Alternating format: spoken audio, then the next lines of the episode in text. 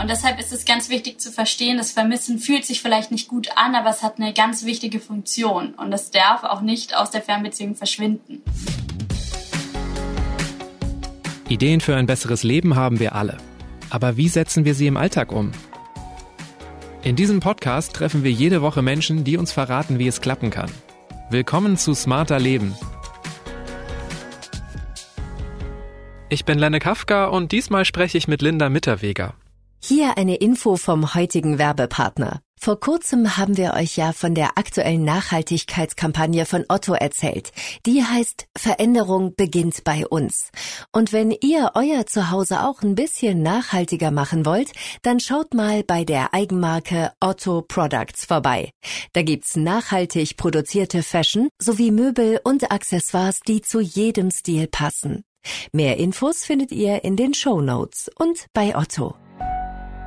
Hallo, mein Name ist Linda Mitterweger. Ich bin Psychologin und Online-Paartherapeutin und ich arbeite in der Online-Paartherapie überwiegend mit Paaren in Fernbeziehungen, teile mit denen auch meine eigene Fernbeziehungserfahrung und ich freue mich heute auch hier über dieses Thema zu sprechen. So eine Fernbeziehung ist nichts für mich. Dachte ich früher auch immer. Dann habe ich mich in eine Frau verliebt, die in einer anderen Stadt gewohnt hat, hab's einfach mal probiert und heute sind wir verheiratet. Allerdings hatten wir auch das Glück, dass wir nach ein paar Jahren zusammenziehen konnten. Vielen anderen Paaren ist es leider nicht möglich, aus beruflichen, aus familiären oder anderen Gründen. Wie es mit der Liebe auf Distanz trotzdem auch über längere Zeit klappen kann, erklärt Linda in dieser Folge. Hallo Linda, du bist gerade in den USA, also danke erstmal, dass du Zeit hast fürs Gespräch. Ja, gerne. Eigentlich ist das ja auch ein ganz passender Rahmen für unser heutiges Thema, denn so wie wir jetzt sprechen, das ist Alltag für ganz viele Beziehungen.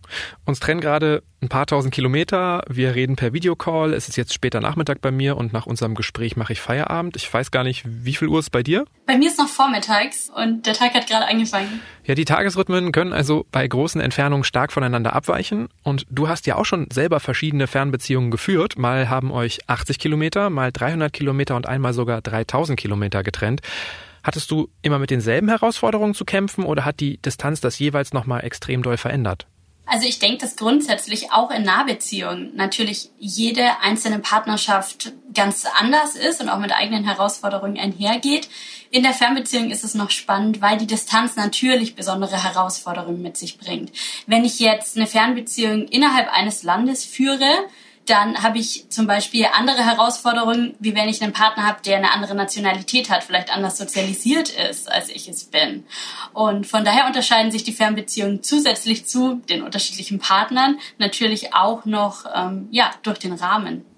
Wie viele Menschen in Deutschland betrifft das eigentlich? Weißt du das? Also ich habe das Gefühl, in meinem Umfeld hat es eigentlich fast jeder schon mal erlebt. Es gibt wenig ganz konkrete Zahlen. Es wird so schätzungsweise davon ausgegangen, dass jede siebte bis achte Beziehung als Fernbeziehung gelebt wird. Es gibt aber so viele verschiedene Fernbeziehungsformen, dass es sehr schwierig ist, da alle einzubeziehen und jede Statistik genau zu beleuchten, was da einbezogen wurde. Grundsätzlich haben über 50 Prozent äh, der Deutschen tatsächlich in ihrem Leben schon eine Fernbeziehungserfahrung vorzuweisen. Gerade auch zum Beispiel zu Studienzeiten ist das ja recht häufig so ein, Fernbeziehungsmodell. Wenn du jetzt sagst, es gibt ganz viele verschiedene Formen, also ich denke jetzt halt sofort irgendwie an diese Wochenendbeziehungen, äh, die man auch tatsächlich im Studium ganz gut führen kann, habe ich auch gemacht. Was gibt's da noch für Formen? Es gibt noch die ganz große binationale Beziehung von zwei Partnern, die in unterschiedlichen Ländern leben und wirklich auch unterschiedlich in diesen Ländern sozialisiert sind. Es gibt die klassische Wochenendbeziehung, wo man nur unter der Woche getrennten Alltag lebt. Es gibt aber auch Fernbeziehungen, die phasenweise getrennt sind, wie zum Beispiel jetzt in einer Beziehung mit einem Soldaten oder einer Soldatin. Da sieht man sich mal mehrere Monate am Stück nicht und hat dann wieder einen gemeinsamen Alltag. Und natürlich auch die ganz klassische ich sag mal, innerdeutsche Fernbeziehung, wo zwei Partner einfach ihren Lebensmittelpunkt dauerhaft an unterschiedlichen Orten haben. Hast jetzt schon auch so zwei Gründe genannt, ne? Also irgendwie im Studium führen viele Menschen eine Fernbeziehung. Du hast jetzt Soldaten, Soldatinnen genannt. Was sind sonst besonders häufige Gründe? Ist es dann tatsächlich, also ja beides irgendwie auch aus dem Themenkomplex Job, Ausbildung, ist es oft der Beruf, der zur Fernbeziehung führt? Tatsächlich ist der Beruf eine der häufigsten Formen, warum sich manchmal auch aus Nahbeziehungen erst Fernbeziehungen entwickeln oder Fernbeziehungen von vornherein entstehen. Es gibt natürlich auch beispielsweise den Fall der ganz klassischen Urlaubsliebe, wo man im Urlaub jemanden kennenlernt aus einem anderen Land. Was ich aber auch ganz häufig erlebe, ist, dass einfach ja die Art, wie wir heute daten, verändert, wo unser Partner lebt. Beispielsweise, wenn wir im Urlaub oder zu Besuch bei Familie oder Freunden eine Dating-App benutzen, kommen wir ganz schnell in Kontakt mit jemandem, der wohl ganz anders, vielleicht im gleichen Land, aber in einem ganz anderen Teil des Landes lebt. Du hast jetzt eben was Interessantes gesagt. Ähm, der Job ist oft ein Grund, warum aus einer Nahbeziehung eine Fernbeziehung wird. Da entsteht ja was, was jetzt nicht alle Fernbeziehungen betrifft, nämlich eine Person hat dann ja eine neue Aufgabe, ein neues Umfeld. Da verschieben sich doch auch total die Prioritäten bei einer Person. Wie gehen Paare denn mit sowas am besten um oder was sollte man da im Blick behalten? Also, dass sich die Prioritäten verschieben, ist ganz normal und ist erstmal auch nicht schlimm und eigentlich ja auch gut. Ja, es geht ja auch darum, im Hier und Jetzt zu leben und zu sagen, der Partner, der vielleicht wegzieht, der soll an diesem neuen Ort auch ankommen. Die Frage, die sich für die Beziehung immer stellt, ist, wie können wir in Verbindung bleiben? Und das ist einerseits natürlich die Kommunikation, also in welchem Maß sehen wir uns im Videochat, telefonieren miteinander, sind wirklich in Kontakt, wie oft treffen wir uns, aber auch auf emotionaler Ebene, wie weit nehmen wir uns in die Leben mit? Und gerade wenn einer aus dem gemeinsamen Leben rausgeht und sich was Neues aufbaut an einem anderen Ort, dann kennt der das alte Leben sehr gut. Und dann ist die Herausforderung schon auch den anderen Partner mit in das neue Leben zu nehmen, zu integrieren, ähm, dem zu zeigen, wo da sein Platz ist. Aber wahrscheinlich ja auch für beide Seiten. Ne? Also auch die Person, die nicht wegzieht, muss auch die Bereitschaft haben, sich äh, auf das neue Leben einzulassen, oder nicht? Absolut. Das hat auch ganz viel damit zu tun, wie ist diese Situation überhaupt zustande gekommen? Wurde das gemeinsam partnerschaftlich entschieden, dass ein Partner weggeht? Oder hat da vielleicht nur einer die Entscheidung für sich getroffen und der andere ist ein bisschen vor den Kopf gestoßen in dem Moment? Also das fängt schon ganz am Anfang bei der Organisation dieser Situation an. Ähm, und das sagt ganz viel darüber aus, wie das dann später auch funktionieren wird. Okay, also auch schon in der Entstehung der Fernbeziehung muss im Grunde viel gesprochen werden. Ich denke in jeder Phase der Fernbeziehung. Einerseits bei der Entstehung der Fernbeziehung, auch wenn wir uns kennenlernen und wir leben von vornherein an verschiedenen Orten. Was sind unsere Erwartungen an dieses Beziehungsmodell? Dann natürlich auch in der Organisation der Beziehung, aber auch beispielsweise bei der Frage, kann man vielleicht am Ende zusammenziehen? Wird es einen gemeinsamen Lebensmittelpunkt geben? Auch da ist ganz wichtig, darüber zu sprechen, wie stellen wir uns das vor, wie wollen wir das organisieren? Also Kommunikation ist an jeder Ebene wirklich der Schlüssel. Okay, Erwartungen, Zusammenziehen, das sind wichtige Aspekte, die wir auch noch besprechen müssen. Aber bleiben wir mal kurz echt beim Sprechen, bei der Kommunikation. Die ist jetzt ja nun einfach in der Regel per Telefon, Videotalk, per Messenger vielleicht auch. Worauf kommt es denn an, dass man da auch wirklich verbunden miteinander bleibt, dass die Nähe nicht verloren geht? Weil es ist ja einfach distanzierter, man kann es nicht ändern. Also grundsätzlich gibt es keine Regel, die für jedes Paar gilt. Aber jedes Paar sollte für sich schauen, was funktioniert für uns gut. Und da geht es wirklich darum, Erfahrungen zu sammeln, Dinge auszuprobieren und zu schauen, was fühlt sich gut an und was nicht so gut. Also welche Form der Gespräche funktionieren. Ja? Für das eine Paar ist es vielleicht total wichtig, jedes kleinste Detail aus dem Alltag des anderen zu kennen, während es für andere Paare wichtig ist, eher über die Emotionen zu sprechen, die damit einhergehen. Wie stehen wir zueinander? Was verändert es zwischen uns? Da gibt es kein richtig oder falsch, das muss jedes Paar für sich rausfinden. Man braucht ja auch nicht jeden Tag das Gleiche. Ganz wichtig, so im Einstieg in die Kommunikation, ist sich wirklich immer mal die Frage zu stellen, was brauche ich heute von dir? Ja, möchte ich heute was erzählen? Möchte ich heute was sagen? Möchte ich heute vielleicht was hören? Muss ich heute von dir was hören, damit es mir gut geht? Sich daran entlang zu hangeln und daraus gute Kommunikation zu entwickeln da muss man ja auch sehr bewusst ins Gespräch gehen. Also das klingt jetzt so, als ob es gerade dann vielleicht nicht so schlau ist, immer nur auf dem Weg zur U-Bahn zu telefonieren oder so.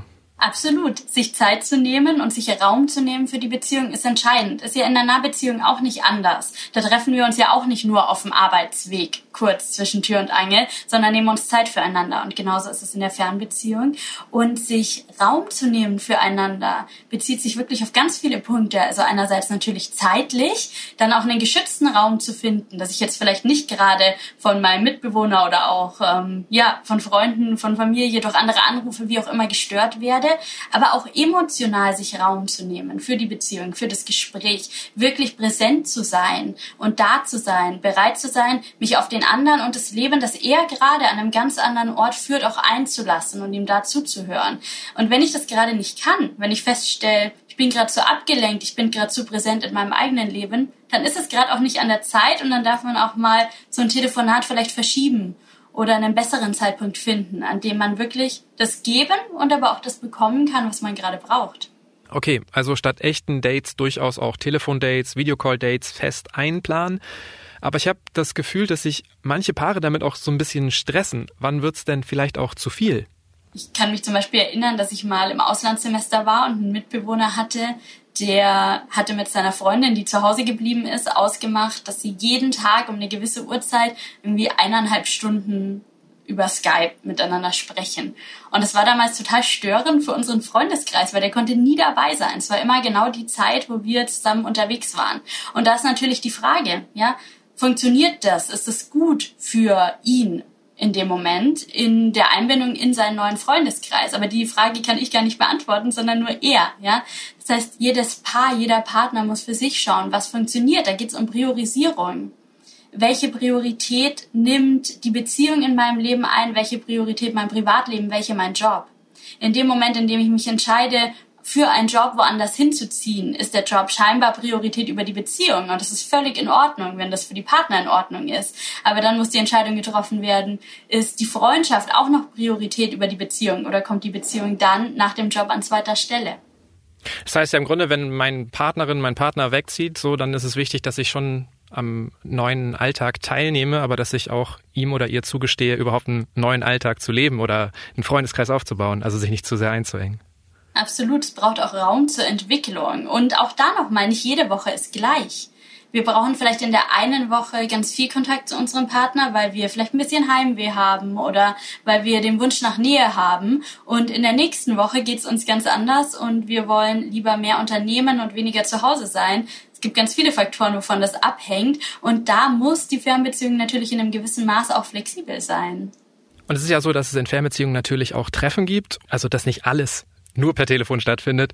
Ich hatte so mit Anfang 20 auch im Studium eine Fernbeziehung und ähm, da war das irgendwie immer so, dass ich das Gefühl hatte, dass so jedes Treffen total super sein muss. Ich weiß nicht, ob du das vielleicht auch kennst aus deinen Fernbeziehungen, weil man hat dann irgendwie immer nur die Wochenendenzeit oder dann vielleicht auch nur alle zwei Wochen und da denkt man mal so, oh, jetzt müssen wir auch wirklich was Tolles machen. Wie schafft man es da so ein bisschen den Druck rauszunehmen und vielleicht auch nicht zu hohe Erwartungen an diese Treffen zu haben? Die Erwartungen sind hoch. Das geht einher mit dem Beziehungsmodell, ja, weil man ja die wenige Zeit, die man hat, das Kernstück der Fernbeziehung im Prinzip schön und gut verbringen will. Und das ist auch völlig in Ordnung. Gleichzeitig führen die hohen Erwartungen leider dazu, dass es dann zur Enttäuschung kommt, was dann wiederum die Erfahrung nicht nur so mittelmäßig macht, sondern manchmal sogar negativ ich würde empfehlen, wirklich vorher ähm, in die Reflexion zu gehen und sich mal die Frage zu stellen, was macht beispielsweise dieses Wochenende zu einem wirklich guten Wochenende? Und dann auch zu überlegen, ist es realistisch? Wenn ich schon merke, ich habe ein Wochenende und zehn Dinge auf der To-Do-Liste und noch fünf Freunde, die unbedingt meinen Partner auch mal wieder sehen wollen, dann ist es vielleicht zu viel. Ja?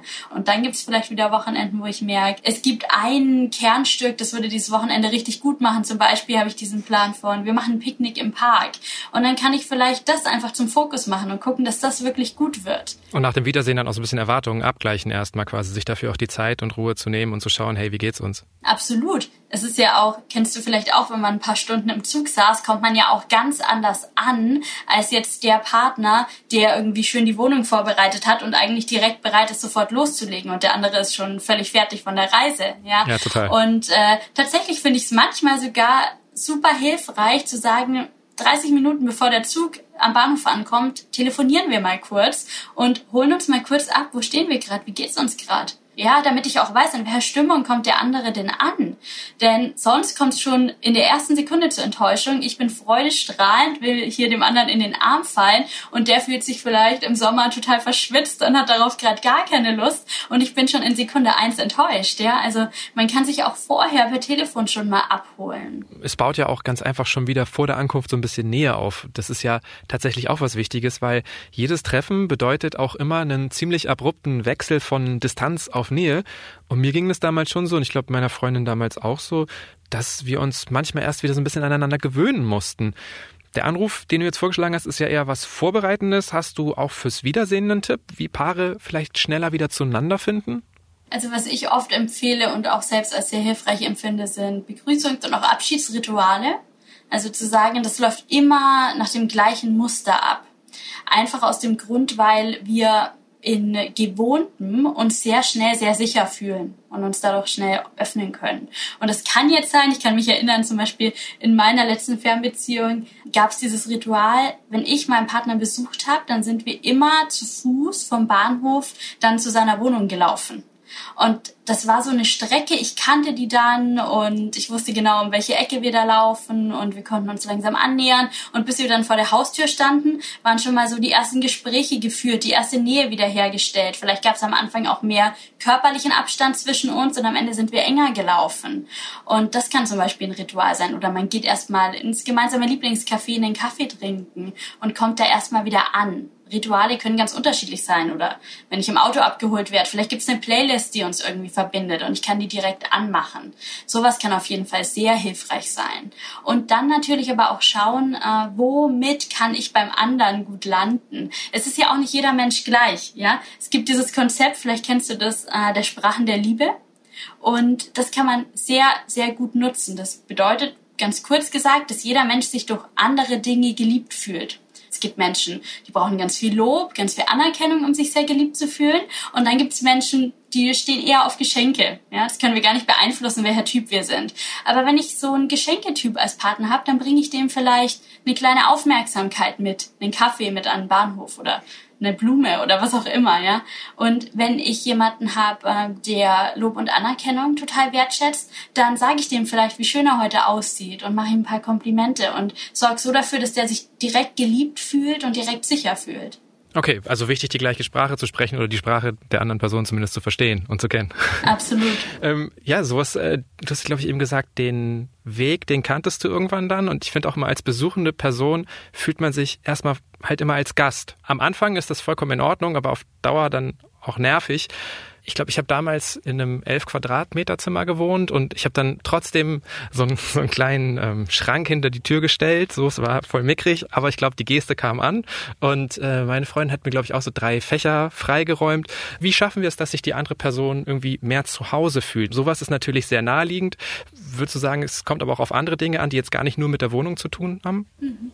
Also das ist natürlich klassisch, zu sagen, ich mache dem anderen Raum in meinem Schrank. Schön. Das ist ja auch äh, metaphorisch gesehen, ja, der bekommt Raum bei mir. Das gefällt mir total gut. Und gleichzeitig habe ich aber auch so den Gedanken, wie fühlt sich der andere denn zu Hause?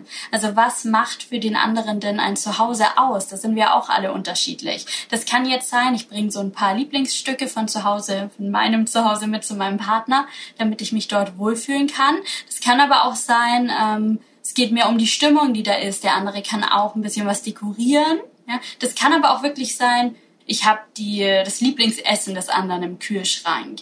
Ich würde da auch empfehlen, dass sich jeder mal die Frage stellt, was ist denn für mich zu Hause? Was bedeutet das denn, wenn ich an meine eigene Wohnung vielleicht denke oder meine eigene Stadt? Was macht es denn für mich aus? Es kann auch sein, ich habe bei meinem Partner um die Ecke ein Yoga-Studio und ich gehe da immer hin, wenn wir uns am Wochenende treffen. Und ich kenne da vielleicht auch zwei, drei andere und mit denen gehe ich danach noch ähm, was trinken. Und auch deshalb fühle ich mich zu Hause, weil ich die Stadt nicht nur mit meinem Partner und dieser Beziehung verbinde, sondern wirklich da auch einen eigenen Raum für mich geschaffen habe. Okay, es klingt aber total danach, als ob man auch einfach irgendwie Alltag in die Fernbeziehung lassen muss. Ne? Also so der, der Lieblingskäse im Kühlschrank oder dann irgendwie trotzdem auch meinen Sport in der anderen Stadt zu machen, das ist ja was total Alltägliches so. Alltag kann auf jeden Fall unterstützen und hilfreich sein. Ich kenne auch Paare, die genießen das, mit dem Partner das Gefühl zu haben, wir sind einfach auf Urlaub. Es ist so ein Hotel-Feeling, bei dem im Schlafzimmer fühle ich mich wie im Hotel und äh, wir haben nur schöne Zeit zusammen und keine Verpflichtungen. Ja, gefällt vielleicht dem einen oder anderen besser, als gemeinsam die Wäsche zu machen. Und jemand anders fühlt sich wohler und angekommener, wenn er genau seine Alltagselemente auch dort vorfindet und seine Routinen vielleicht auch dort einfach direkt weiterführen kann. Hier ein Hinweis des heutigen Werbepartners Meridol, der Expertenmarke für gesundes Zahnfleisch. Wie gesund ist Ihr Zahnfleisch? Wir essen gesund, wir pflegen unsere Haut. Doch warum vergessen wir unser Zahnfleisch und ignorieren, wenn es blutet? Meridol hilft, indem es das Zahnfleisch wie ein Balsam pflegt und sofort die Ursache von Zahnfleischbluten und Entzündungen bekämpft, damit Probleme gar nicht erst entstehen. Täglich Meridol, denn Gesundheit beginnt mit Zahnfleischpflege ich finde, dass Distanz ja auch einfach echt was Gutes hat, weil man sich vermissen kann. Erst wenn ich meine Partnerin oder meinen Partner vermisse, dann merke ich ja auch, ob ich sie lieb habe. Andererseits kann das manchmal auch extrem schmerzhaft sein. Ähm, dieses Vermissen nervt vor allen Dingen, wenn man sich sehr lange nicht sehen kann. Was hilft denn, um sich davon nicht zu doll fertig machen zu lassen? Also Fakt ist tatsächlich, das Vermissen wird nicht verschwinden. Es wird immer da bleiben und es ist auch gut so. Es ist ganz wichtig zu verstehen, welche Funktion hat das Vermissen. Das Vermissen ist der Antrieb dafür, die Beziehung aufrechtzuerhalten. Wenn wir den anderen nicht so schmerzlich vermissen würden und uns nicht so sehr nach Zeit mit ihm sehnen würden und danach sehnen würden, gemeinsam ja Alltag zu leben oder ein gemeinsames Leben zu verbringen, dann würden wir all diese Dinge nicht auf uns nehmen, die es auch bedeutet, eine Fernbeziehung zu haben. Und deshalb ist es ganz wichtig zu verstehen, das Vermissen fühlt sich vielleicht nicht gut an, aber es hat eine ganz wichtige Funktion und es darf auch nicht aus der Fernbeziehung verschwinden. Und das kann helfen, auch wenn es natürlich jetzt ähm, ja das Gefühl an sich nicht besser macht. Äh, das kann helfen, diese Information zu nutzen und das ein bisschen umzuwandeln in ein Gefühl von Dankbarkeit vielleicht. Ein Gefühl von Wertschätzung. Zu sagen, ich bin froh, dass dieses Gefühl da ist und uns zusammenhält. Ich bin froh, dass ich diesen Menschen gefunden habe, auch wenn es auch Leid bedeutet in einem gewissen Maß im Sinne von diesem Vermissen. Äh, ich bin einfach dankbar, dass äh, wir uns gefunden haben und beide so eine starke Motivation haben, unser Leben zusammen zu verbringen, dass wir sogar all diese ähm, Herausforderungen, die sich da auf dem Weg stellen, miteinander meistern und beide diese Motivation aufbringen. Vermissen kann ja manchmal auch, wenn es schlecht läuft, so ein bisschen so was wie Verlustangst, Eifersucht abkippen.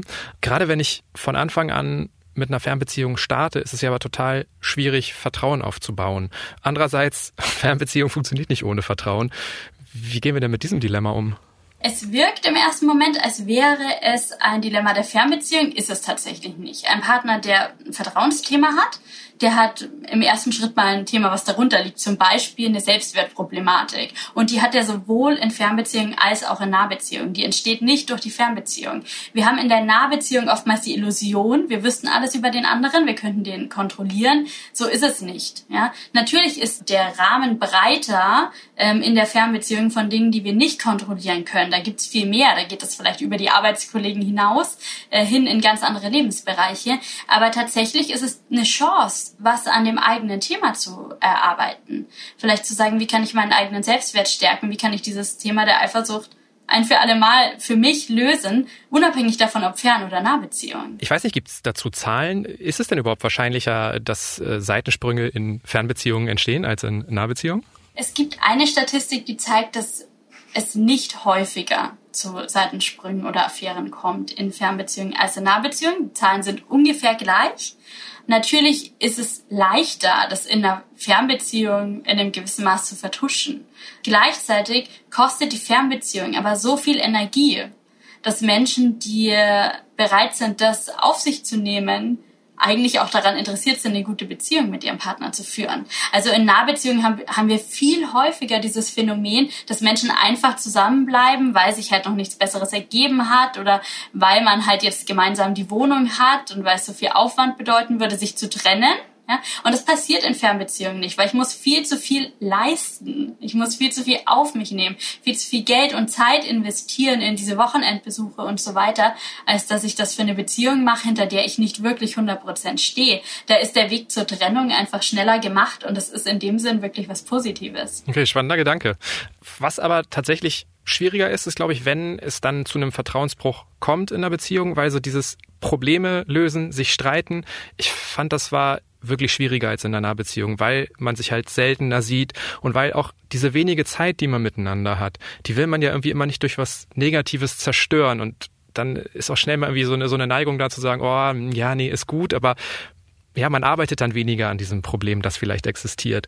Wie findest du, sollten Paare in Fernbeziehungen mit Streit umgehen oder worauf sollten sie unbedingt achten? Sie sollten auf jeden Fall eine Streitkultur entwickeln. Daran führt kein Weg vorbei, weil Konfliktpunkte wird es immer geben.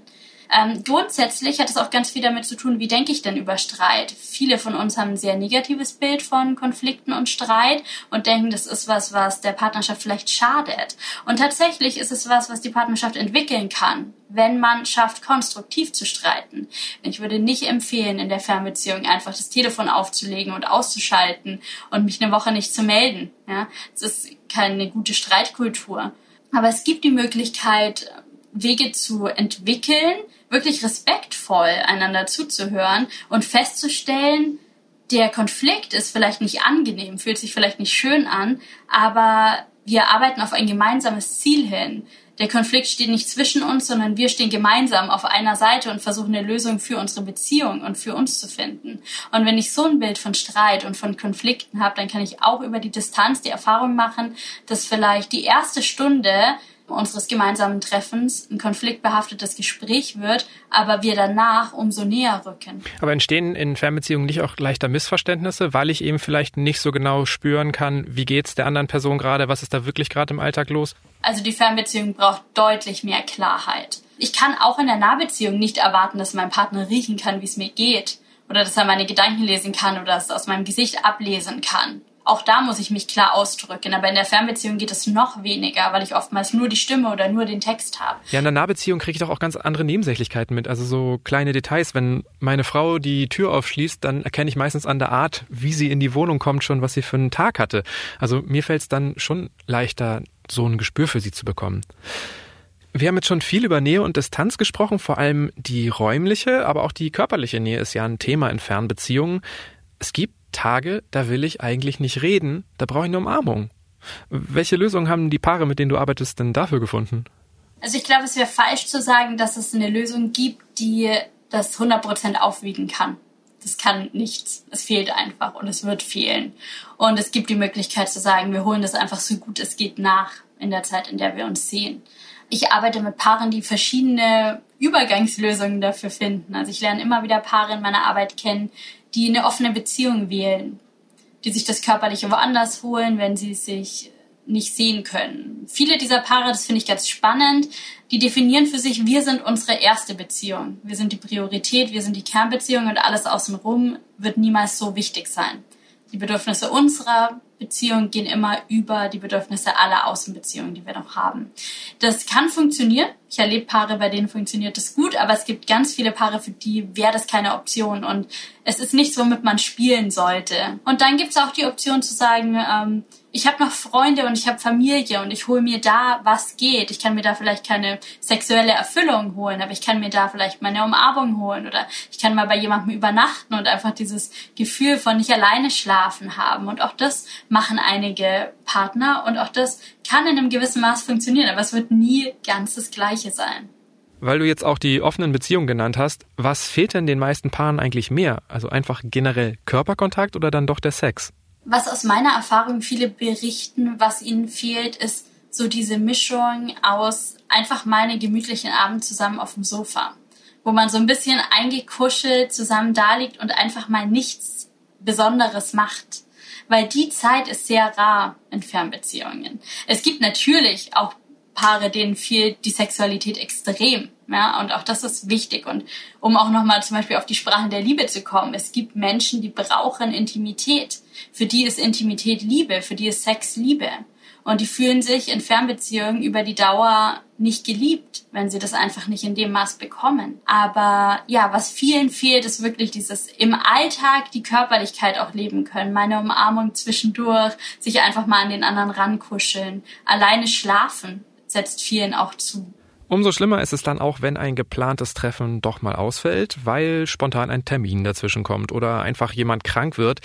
Das kann einen wirklich runterziehen. Aber sowas wird auch in jeder Fernbeziehung irgendwann mal passieren.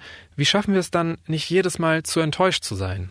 Also, dass die Enttäuschung da ist, ähm, gehört dazu. Und auch da nochmal, man muss es annehmen. Die Gefühle sich nicht zu erlauben oder die Gefühle zu verdrängen, die mit der Fernbeziehung einhergehen, das haben unsere Gefühle nicht verdient. Das ist nicht gut für unsere psychische Gesundheit. Ja, es geht wirklich darum, alle Gefühle, die da sind, anzunehmen und zu erkennen, was ist denn die Message hinter dem Gefühl. Und wenn ich so eine herbe Enttäuschung da erlebe, dann ähm, sagt die mir einfach nur, dass da ein echt großer Wunsch nach gemeinsamer Zeit und nach Verbindung und nach Beziehung ist. Und das ist an sich auch wieder schön, weil es ja zeigt, äh, wie wichtig die Beziehung auch ist und ähm, wie ernst ich die Beziehung auch nehme. Du hast eben gerade gesagt, diese Gefühle zeigen einem ja auch was. Ich finde immer ein besonders emotionaler Tag ist natürlich der Abschiedstag. Und du hast doch schon vorhin angedeutet, ähm, du bist Fan von Abschiedsritualen. Ich weiß nicht, ob du das auch vielleicht noch aus deinen Beziehungen kennst, dass so über dem letzten Tag dann manchmal so eine richtige Schwere liegt. Also das ist dann irgendwie, man wacht schon auf und irgendwie, irgendwie das Frühstück ist dann schon nicht mehr so ganz so leicht und irgendwie ist den ganzen Tag so steht auf der Stirn geschrieben Abschied. Wie lässt man sich davon nicht erschlagen? Mhm. Ich kenne das auch, vor allem, dass man den Tag gar nicht genießt, weil man eigentlich nur die Stunden zählt und genau. permanent geht der Blick auf die Uhr. Also Abschiedsrituale können von daher helfen, dass sie einfach ganz klar sagen, ab jetzt ist Abschied. Und vorher müssen wir uns darüber noch keine Gedanken machen. Und es kann auch helfen, das nicht so endlos hinzuziehen, sondern wirklich zu sagen, wir finden hier ein kurzes, knappes äh, Ding und wir können auch überlegen, in welchem Gefühl wollen wir uns verabschieden. Was ich schön finde, ist wirklich auch nochmal den Fokus zu legen auf alles, was gut ist, was war besonders schön. Wir können die Gefühle, die wir fühlen wollen, ja auch herstellen, indem wir uns zum Beispiel daran erinnern, wann haben wir uns schon mal so gefühlt. Und auch das kann man für sich nutzen und gleichzeitig aber auch immer überlegen, sich nochmal die Frage zu stellen, was brauche ich heute, damit dieser Abschiedstag nicht so schlimm wird. Ja? Also vielleicht ist es einfach nicht das Richtige, den ganzen Tag zu zweit eingekuschelt im Bett zu bleiben und nur in Trauer zu versinken. Vielleicht braucht es einfach nochmal einen coolen Brunch mit Freunden, um auf andere Gedanken zu kommen und einfach auch nochmal irgendwie die Nase in die Sonne zu strecken. Ja? Ich empfehle auch manchmal so eine Art von, ich nenne es jetzt mal Abschiedstagebuch, nämlich wirklich mal an verschiedenen Wochenenden verschiedene Dinge ausprobieren und danach verschriftlichen, wie ging es mir danach. Vielleicht auch auf einer Skala sich überlegen von eins bis zehn, wie schlimm war der Abschied. Und vielleicht stellt man dann fest, wenn man das schriftlich sieht, ist das manchmal eindrucksvoller. Ähm, ich fühle mich zwar nicht danach, mich mit Freunden zu treffen und in einer Gruppe mich zu bewegen, aber ich habe festgestellt, es geht mir danach eigentlich besser. Der Abschied fällt eigentlich leichter. Du hast gesagt, in Erinnerung schwelgen, also so einen Blick durchaus zurückrichten, gucken, wie es mir heute geht. Lohnt sich auch irgendwie aufs nächste Treffen zu schauen, gemeinsame Visionen zu schmieden oder ist es dann wieder so, oh nee, es macht mich traurig, weil es noch so lange hin? Wenn man das Gefühl hat, es hilft, dann kann man gerne mehr davon machen. Ja? Jeder muss es für sich gucken, was hilft mir. Ich weiß auch noch aus meiner letzten Fernbeziehung, wir hatten so eine Liste von Dingen in jeder Stadt die wir auf jeden Fall noch machen möchten. Und das war auch immer total toll. Wir konnten am Ende unsere gemeinsamen Treffen uns die Liste angucken. Was haben wir dieses Wochenende gemacht? Ähm, war Zeit für irgendwas? Was nehmen wir uns für nächstes Mal vor? Für manche Dinge braucht man vielleicht Tickets. Dann lohnt sich das schon mal, das zu kaufen, um irgendwie einfach das schon mal festzuhaben. Alles, was hilft, ist wunderbar. Tickets kaufen ist eigentlich auch ein gutes Stichwort. Fahrtkosten und Fahrzeiten sind auch wirklich eine Riesenbaustelle. In vielen Beziehungen geht das Hin- und Herfahren oder sogar Fliegen einfach ins Geld. Wie wird denn sowas wie Fahrzeiten oder Ausgaben, auch jetzt zum Beispiel für Einkäufe, nicht zum Dauerthema in der Beziehung? Jedes Thema wird immer genau so groß, wie viel Raum man ihm auch in der Partnerschaft gibt. Und ich glaube, gerade beim Thema Fahrtkosten und Fahrtzeit braucht es einfach ein für alle Mal Klarheit in der Partnerschaft, damit das Thema nicht bei jedem Wochenende wieder besprochen werden muss. Und es gibt natürlich ganz viele Faktoren, die damit einbezogen werden müssen. Es ist ganz wichtig zu schauen, verdienen denn überhaupt beide Partner annähernd gleich viel? Wer kann denn mehr Zeit aufbringen? Auch Zeit ist ja in einem gewissen Maß eine Währung. Wenn ein Partner bereit ist, sich acht Stunden einfach in den Zug zu setzen und zwar an mehr Wochenenden als der andere, warum sollte der auch noch die Fahrtkosten bezahlen? Vielleicht kann der andere da finanziell entgegenkommen, äh, um das wieder auszugleichen, den Einsatz, den da beide bringen. Das muss jedes Paar so für sich herausfinden. Und ich glaube, umso mehr klare Regelungen es da gibt, umso weniger Diskussionsspielraum gibt es für jedes einzelne Wochenende.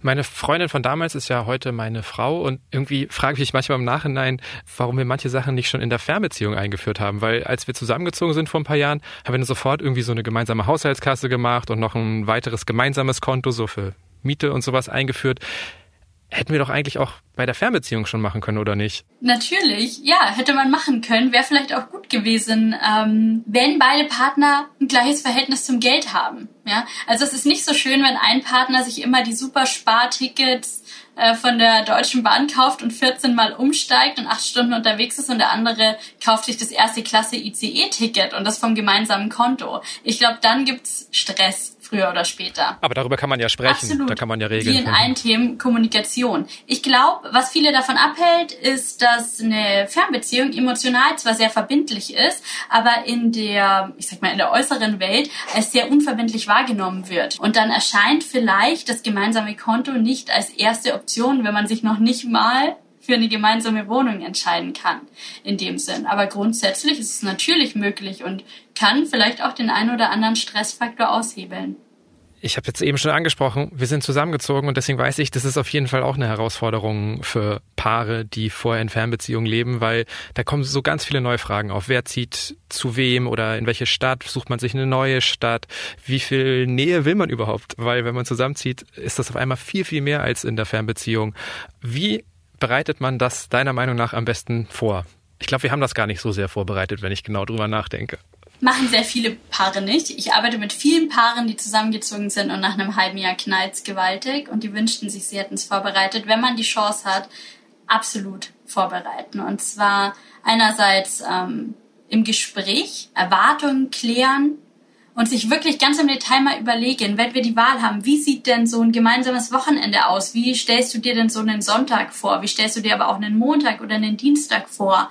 Auch mal überlegen, was macht unser Leben jetzt aus? Alle Erwartungen zu besprechen. Ich kann nicht erwarten, dass mein Partner, der aktuell vielleicht dreimal die Woche mit seinen Freunden abends was trinken geht, wenn ich zu ihm ziehe, nur noch einmal die Woche mit denen was trinken geht. Ich muss fragen, wie er sich das vorstellt. Und dann, wenn man die Chance hat, ist es natürlich immer schön, auch wie so ein kleines Probewohnen zu machen. Ich hatte damals im Studium eine Fernbeziehung und musste sowieso ein zweimonatiges Praktikum machen. Und ich habe mir das damals in der Stadt meines Partners gesucht einfach um die Möglichkeit zu haben, da mal anzukommen. Ich bin gar nicht zu ihm gezogen in der Zeit, sondern in eine andere WG, um auch so mal mir was Eigenes dort aufzubauen. Aber ich hatte einfach die Möglichkeit, mal vor Ort zu sein und zu gucken, wie ist so ein Alltag. Die Chance hat nicht jeder, aber wenn es die Chance gibt, ist es auf jeden Fall sehr, sehr lohnend. Es kann ja aber auch einfach sein, dass selbst nach längerer Zeit überhaupt nicht so eine gemeinsame Wohnperspektive entsteht. Der Wunsch nach einer gemeinsamen Zukunft aber trotzdem bestehen bleibt. Worauf kommt es dann für Paare an?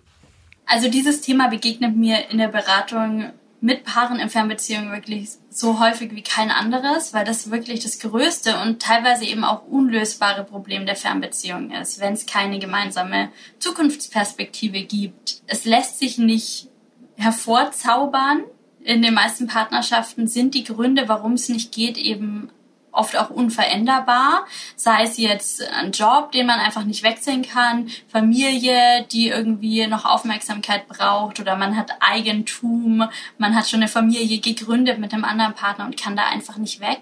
Was hilft, ist füreinander Mitgefühl zu entwickeln. Und ich habe so dieses Bild von, stell dir mal kurz vor, was deine Argumente sind, warum du nicht weg kannst und wie intensiv und stark sich das auch anfühlt und wie unverhandelbar. Und glaube deinem Partner einfach, dass seine Gründe sich für ihn mindestens genauso schlimm anfühlen und mindestens genauso stark. Ich höre so oft den Satz, ich kann wirklich nicht weg, weil bei mir ist das Haus und die Kinder, aber mein Partner, der könnte aber der will nicht. Und das darf man eben nicht unterstellen. Man muss wirklich die Gründe nicht gegeneinander aufwägen, sondern sagen, so sehr, wie es für mich unveränderbar ist, so unveränderbar ist es auch für meinen Partner. Und darin haben wir was gemeinsam. Und in dieser Gemeinsamkeit verbinden wir uns und entscheiden uns eben, es trotzdem weiterzumachen oder eben auch eine persönliche Grenze zu setzen, wo wir sie setzen müssen, damit es uns weiterhin gut geht. Linda, wir kommen langsam zum Ende und ich finde, das war jetzt nochmal wieder so ein Punkt, der gezeigt hat, ähm, dass Fernbeziehungen wunderbar funktionieren können, wenn sich beide Seiten wirklich bemühen. Das gilt aber letztendlich für alle Beziehungen. Deshalb frage ich mich so ein bisschen, ähm, glaubst du, Nahpaare können von Fernbeziehungen auch irgendwas lernen, um einfach besser im Beziehungsalltag klarzukommen? Also den absoluten Fakt, den jedes Paar in einer Nahbeziehung von einem Paar in Fernbeziehung lernen kann, ist diese Menge an Kommunikation. Äh, dadurch, dass wir eben nicht einfach nur zusammen vorm Fernseher versumpfen können oder zusammen ins Bett gehen können, müssen wir uns in Fernbeziehungen unterhalten. Und es gibt Studien, die zeigen, wie viel mehr Paare in Fernbeziehungen wirklich miteinander sprechen und natürlich darauf aufbauend auch, wie viel tiefer diese Gespräche sind. Und und das erzählen mir viele Paare, die es geschafft haben, zusammenzuziehen, dass ihnen das manchmal wirklich fehlt, diesen Austausch zu haben und immer zu wissen, was geht nicht nur im Leben des anderen vor, sondern wirklich auch in seiner inneren Welt. Womit beschäftigt er sich? Und das ist was, ich glaube, da kann sich jedes Paar in, der Nahbeziehung eine Scheibe von abschneiden, zu sagen, wir könnten uns mal wieder mehr Zeit für wirklichen tiefen Austausch nehmen. Und das war's mal wieder mit Smarter Leben. Weitere Anregungen zum heutigen Thema gibt Linda Mitterweger in ihrem Buch Fernbeziehung erfüllt Leben, Liebe und Karriere auf Distanz vereinbaren. Der Link steht wie immer in den Show Notes dieser Episode. Die nächste Folge von Smarter Leben gibt's ab kommendem Samstag auf spiegel.de und überall, wo es Podcasts gibt. Zum Beispiel bei Apple Podcasts oder Spotify. Über Feedback oder Themenvorschläge freue ich mich jederzeit. Einfach eine Mail schreiben an smarterleben.spiegel.de. Diesmal wurde ich unterstützt von Marc Lüx und Olaf Häuser. Unsere Musik kommt von Audioboutique. Tschüss, bis zum nächsten Mal.